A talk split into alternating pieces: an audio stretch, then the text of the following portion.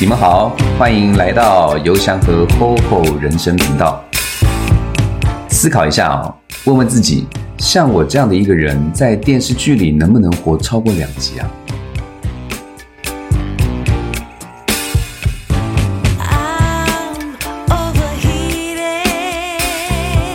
有听过“中二”这个说辞吗？中二时常是用来指青少年般自以为是，或者是活在自己世界而不自知的人。中二病指的是中学二年级这个年纪的学生正值青春期，想要表现，经常做出自以为正确的举动，然后是一种青春期特有的价值观，也是一种急于表现自己来获得别人认同的心态，然后自己会陶醉在自己的幻想之中。我从小就是个特别能自嗨的人，所以我会抓着身边的兄弟姐妹跟着我一起去演戏啦、武侠剧啦、爱情剧啦、枪战戏等等的，全都是自编自导自演。然后我还会知道 NG 没演好，我要求再重来一次。这样子算不算是很中二？小学的时候看到洪七公烤叫花鸡，就好像闻到香喷喷的烤鸡，我就会食指运动，口水直流。最后，我真的把我妈刚买的鸡整个埋到家旁边的泥地里。我还招来了一帮邻居的孩子，一起找树枝来生火，整片空地熊熊大火。我真的很庆幸当时没有酿成大祸、哦。还有印象中看到电视里的道长仙风仙骨的，我也觉得很羡慕啊。当时找不到浮尘，就整天拿个鸡毛毯子往上面缠块一个白色的围巾，我就是得道高僧啊。我还会给很多兄弟姐妹们掐指一算，说谁会考试考不及格，回去会不会挨揍之类的。那现在慢慢长大了，多了一些偶像包袱，然后我就想说，是不是应该努力让自己有气质一点，尽可能理性，而非像小时候那样那么的中二的随性。可是我还是能够自己一个人自得其乐，私底下自己开心就好。几年前自己心血来潮的开了个脸书的粉丝专业，然后就有一搭没一搭的写了一些没有固定的主题，也不管自己的文笔是不是好还是不好，就写吧。其实，在写作的过程，我确实是挺自嗨的哦，好像也没去研究或者了解到这个读者到底喜欢什么，我也不觉得自己有读者啊。总之，就按照自己喜欢的来写，然后如果有人会看，那最好啦。那不管怎么样，我就是在这个过程我很开心。可是谁会想到这一写就写到现在，还出了几本书，本本畅销，我倒不敢说，但至少在华人世界真的是越来越多人认识我啦，这才让人觉得神奇。我自己觉得自己是一个算是相当高情绪的人，所以在学生时代我会大叫大喊大唱大跳。这这在同学眼中，我是相对乐观自嗨的人哦。或许我的人生至今谈不上什么逆袭，也没有像伟人这样的励志经历。可是呢，有一天我在看剧的时候，我脑袋突然就闪过一个念头：嗯，像我这样子的人，在电视剧里面究竟能不能活过两集啊？然后我就仔细稍微闪了一下这个念头，我开始做了一些分析，我发现我还真的不能活过两集诶。以台湾偶像剧来说好了，你如果要一直活下去，可能从小你就要身世不明，长大后要有几段缠绵悱恻的爱情，还得有个跟自己争风吃醋一较长短的男二。最后我会在富家千金跟傻白甜当中选择我的一生所爱。我好像没有这样的本事哦，所以在台湾偶像剧里面，我绝对活不过两集就下线领便当了。那韩剧呢？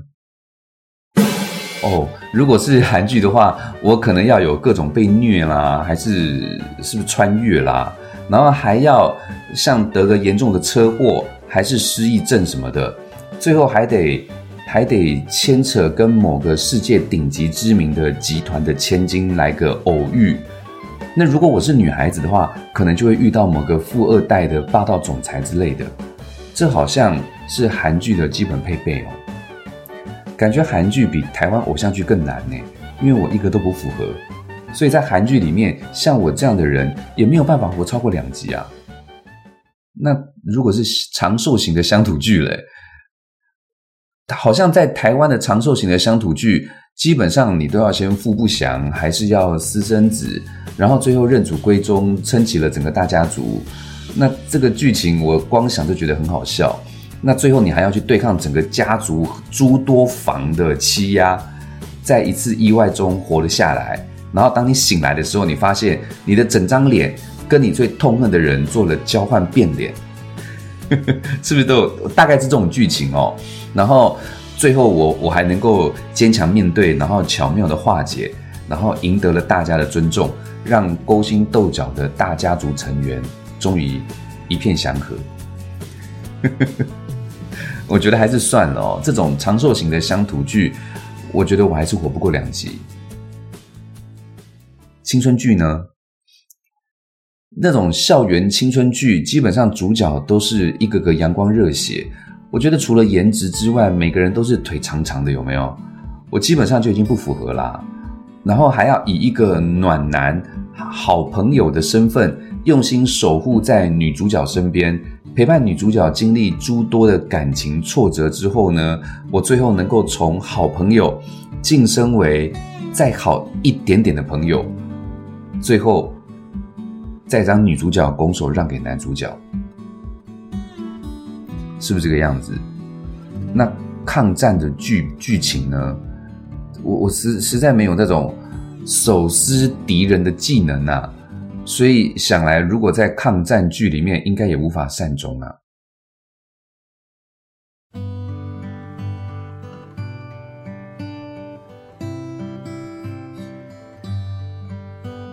刚刚稍微做了一些简单的分析，我就突然觉得意识到，我的人生怎么这么无聊透顶啊？像我这样无趣的人。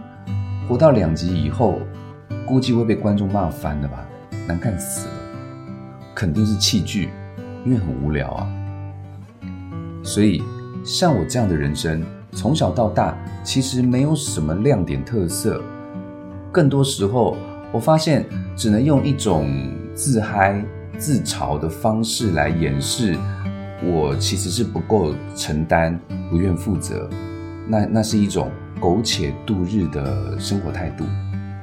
可是很奇怪的是，像我这样的人呢，很多人可能又能够大言不惭的说着梦想，然后信誓旦旦的说着要去寻找诗和远方，有没有很好笑？不知道你们身边有没有这样的人哦？所以为什么在今天的节目一开始，我请大家去思考一下，像我这样的人其实真的非常多，但这样的剧情。真的没有办法活超过两集的，基本上这样的人浪费了自己的人生就算了，往往还浪费了身旁多数人的时间，慢慢的也没有人会对你产生兴趣了。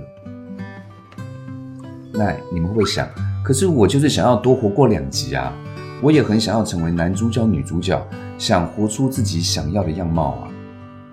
是啊，我我心里就是这么想的。可是如果真的想活过两集，不能只靠自嗨说嘴，或者是自我催眠。你不是小孩子了，已经长大了，是个大人嘞。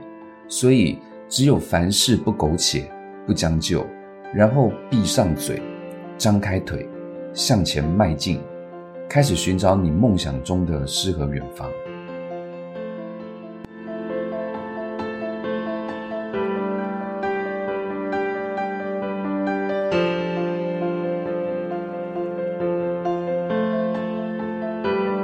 我在大学毕业的时候，嗯，天哪，那已经是二十五年前的事情嘞。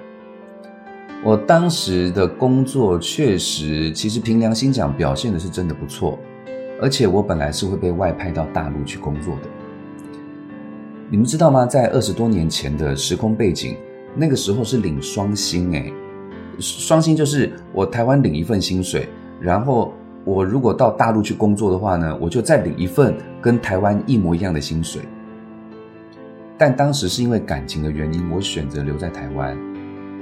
几个月后，我也是和当时的女朋友分手了。所以我就在想，我做出的每一个选择，无论是爱情还是面包，到底意义在哪里？我想到一部电影叫《拆火车》，男主角因为吸毒，最后把毒品塞在屁股里面，可是因为他肚子痛，所以他就走进了一个很脏、很油、很臭的厕所。他在拉得很开心的时候，这个镜头啊，就对着他的眼睛，他眼睛瞪着大大的，才突然想起来说：“哎呀，刚刚把毒品塞在屁股里耶。”然后呢，他奋不顾身的就把手伸进了没有冲掉的马桶里，然后还把头塞进去粪坑里面，又翻呐、又捞的，最后甚至整个身体都钻进了马桶里面去了。我不知道你有没有觉得很恶心，可是他才不管那有多脏呢，因为这个肮脏的环境跟他毒品相比，当然是毒品重要啊。因为毒品才是他的世界，他一点一点的爬进马桶里，直到他看到了毒品，看到了自己的世界。这个时候，镜头马上切换成了一整片干净清澈的蓝色海洋，还可以看到太阳在水里折射的光线，画面是如此的美好。所以，我们可以透过这一段影片，你会知道，毒品对他而言。就是理想，就是远方，就是自由，就是一切。我看着当时第一时间选择去大陆的同事们，一个个都发展的越来越好，而我则是对自己更加的迷惘。我开始有了一些想法，想要去远一点的地方，想要去一个我觉得陌生的地方。所以我自己觉得，差不多是我该离开熟悉环境的时候了。每个人都有权利选择自己的世界，过上自己想要的生活，成为自己想要成为的人。即便跟别人不一样，但没关系，你自己要开心啊。所以我离职了。身边刚好有一些机会，能够跟着一些大哥们学做生意啊，想说就碰碰运气，说不定有什么好的机遇呢。我就这样跟着几位大哥们学做生意，离开了台湾。创业是我不曾有过的想法，哎，我一直以为我的人生会因为创业而翻身，当时我是这么理解的。后来想一想，也对了，没有更好，只有更糟，糟糕透了。我就想，我我干嘛离职啊？因为这个操作跳出了我大脑所能理解的剧情。也因为离职到创业这个大转变，有了新的发展，结果居然让我苟延残喘的活超过了两集。从二零一三年开始，我报考了心理学研究所，创立了东方心理学，然后我出书成了畅销作家，我还把触角延伸到东南亚各国，最后再重回大陆发展，组织了自己的团队。那当然也很感恩这三年，因为疫情的关系，让我能够专注的将事业在台湾立足扎根，最后创建了和和商学院的心灵品牌。这些年，我跑遍了十多个国家，足迹踏遍了四十多个城市哦，学生就这样子遍布全世界。我和世界各地的人共同经历了他们的生命故事，这些也成了我的成长元素。回想过去兵荒马乱的战斗十年，反而成了我莞尔一笑的宝贵十年呢。我就觉得我好像又看到了那一个自嗨中二的自己。原来我可以跟三教九流、天南海北各个阶层的人，通通在一个水平上聊起天来。过去这十年，我其实很少跟人家提及这些经历。为什么？因为你过得不好啊。像我这样的人，连在电视剧里都没办法活过两集的人，凭什么要人家听你说或相信你说什么？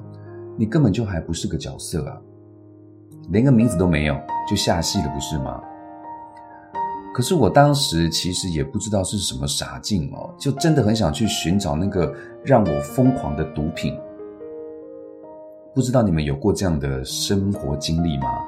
但是当你一头钻进马桶里，才发现你满腔的情怀，在现实生活中实践起来的时候，还真的是会被打得满脸猪头诶。但是在你成为满脸猪头的时候，你也不知不觉的活过了两集的戏份。我们听过很多人的故事，他们或许无比的成功，或许经历坎坷，也或许年纪轻轻就已经环游世界，自我实现。总之，我们在跟他们相比的时候，你就会觉得，天哪！你就开始意识到说，我的自己的人生怎么会过得这么无聊透顶？所以想要改变，你真的想改变，因为你觉得我受够了。在这个时候，可能就这样，突然有一天，你会遇到一个人，发现了一个地方，你也加入了一个组织或团体，或者知道了一些事情，于是如获至宝的觉得自己找到了新的追求。当你终于有勇气放下现在拥有的一切，投入进去的时候，却又慢慢的发现，那种迫切想要变好的感觉怎么又消失了？本来以为会变得更好的自己，再度回归平凡、枯燥，甚至比之前更加无聊。那个无比精彩的远方，原来是我们花很久时间虚构出来的。你就会发现，好失望哦，这不是我要去的远方。于是再一次的开始憧憬另一个新的远方。生活的现实就是这样，我们想象中的每一个远方。不论是幻灭还是已经到达，都会成为你当下此刻的苟且。我们开始马虎草率，得过且过。于是啊，远方就成了我们永远的向往，也永远无法企及的地方。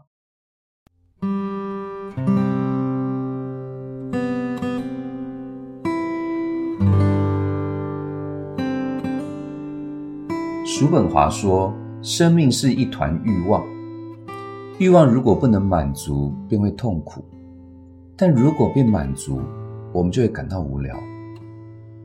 人生就在痛苦跟无聊之间摇摆，大概说的就是这个道理吧。人呐，还有人生，其实就是这么贱，是不是？可是我们逃得出这个让我们又痛苦又无聊的回圈吗？刚刚有提到关于诗和远方哦，诗它代表的是生活中的小情趣，还有我们对于生活的思考，而远方则是心中永远无法拥有的那一份净土。那可能是一个人，也可能是一个地方，也可能只是一个梦。在一个你无法企及的远方，为什么不试图在现实中找到美好，把苟且过出诗意呢？所以，我的总结是：远方又怎么样？何不让眼前真实存在的每一个人或每一件事，尽可能的变成有诗意、多了一些小情趣，还有可以提升思考的苟且呢？走到今天，我对诗和远方有了一个新的理解。既然远方永远无法企及，那么更多的就是可以更加积极的对当下有着美好的向往。我们去想想看哦，或许出差很累，但是在酒店周围走走，可能会发现一些让人惊喜的小店啊，还有一些有趣的人。或许生活压力，我们每天都很烦恼，但是偶尔走出去，结识一个圈子之外的朋友，听他聊聊另外一种生活，可能会发现自己的小烦恼好像也没有那么重要了。当你觉得心累的时候，不是拿起手机开始滑。而是拿起一把乐器，或者听一些老歌，穿起尘封许久的舞鞋，这些都会让你的内心更加的和平啊。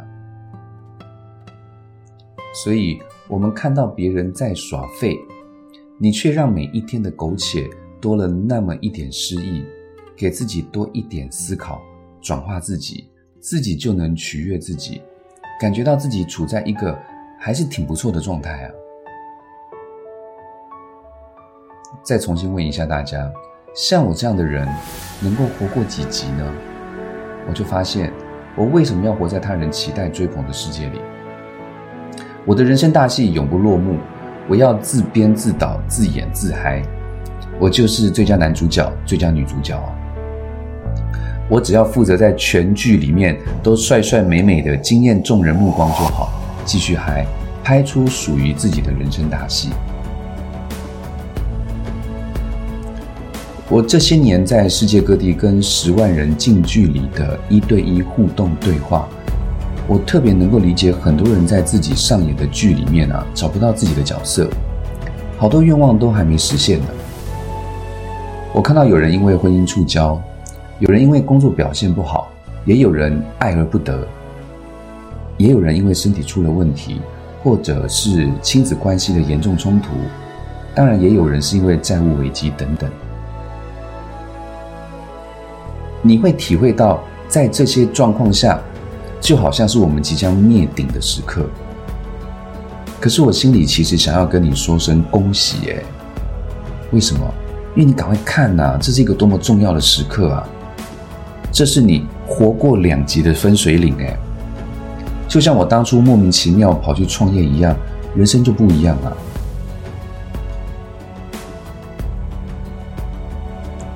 九十集的武媚娘传奇，到了五十集的时候，女主角还在那傻着，嘞，真的是让我们看戏的戏迷对着女王紧张担心啊。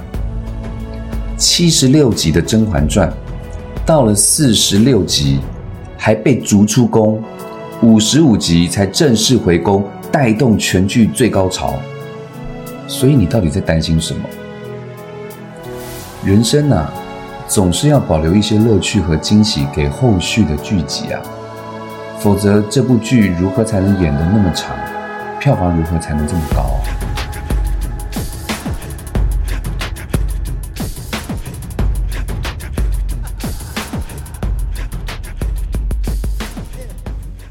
如果你现在过得不是很舒爽滋润，半手半脚的，不要感到害怕。这是让我们能活过两极的时刻。哎，有一天你回顾过去，口中只有谢谢的时候，你就是自由的了。所以，谢谢大家听到最后。但愿你我的苟且岁月都会漫长，都会充满奇迹，都会充满发现。然后，我们每个人都可以成为全剧的大女主、大男主。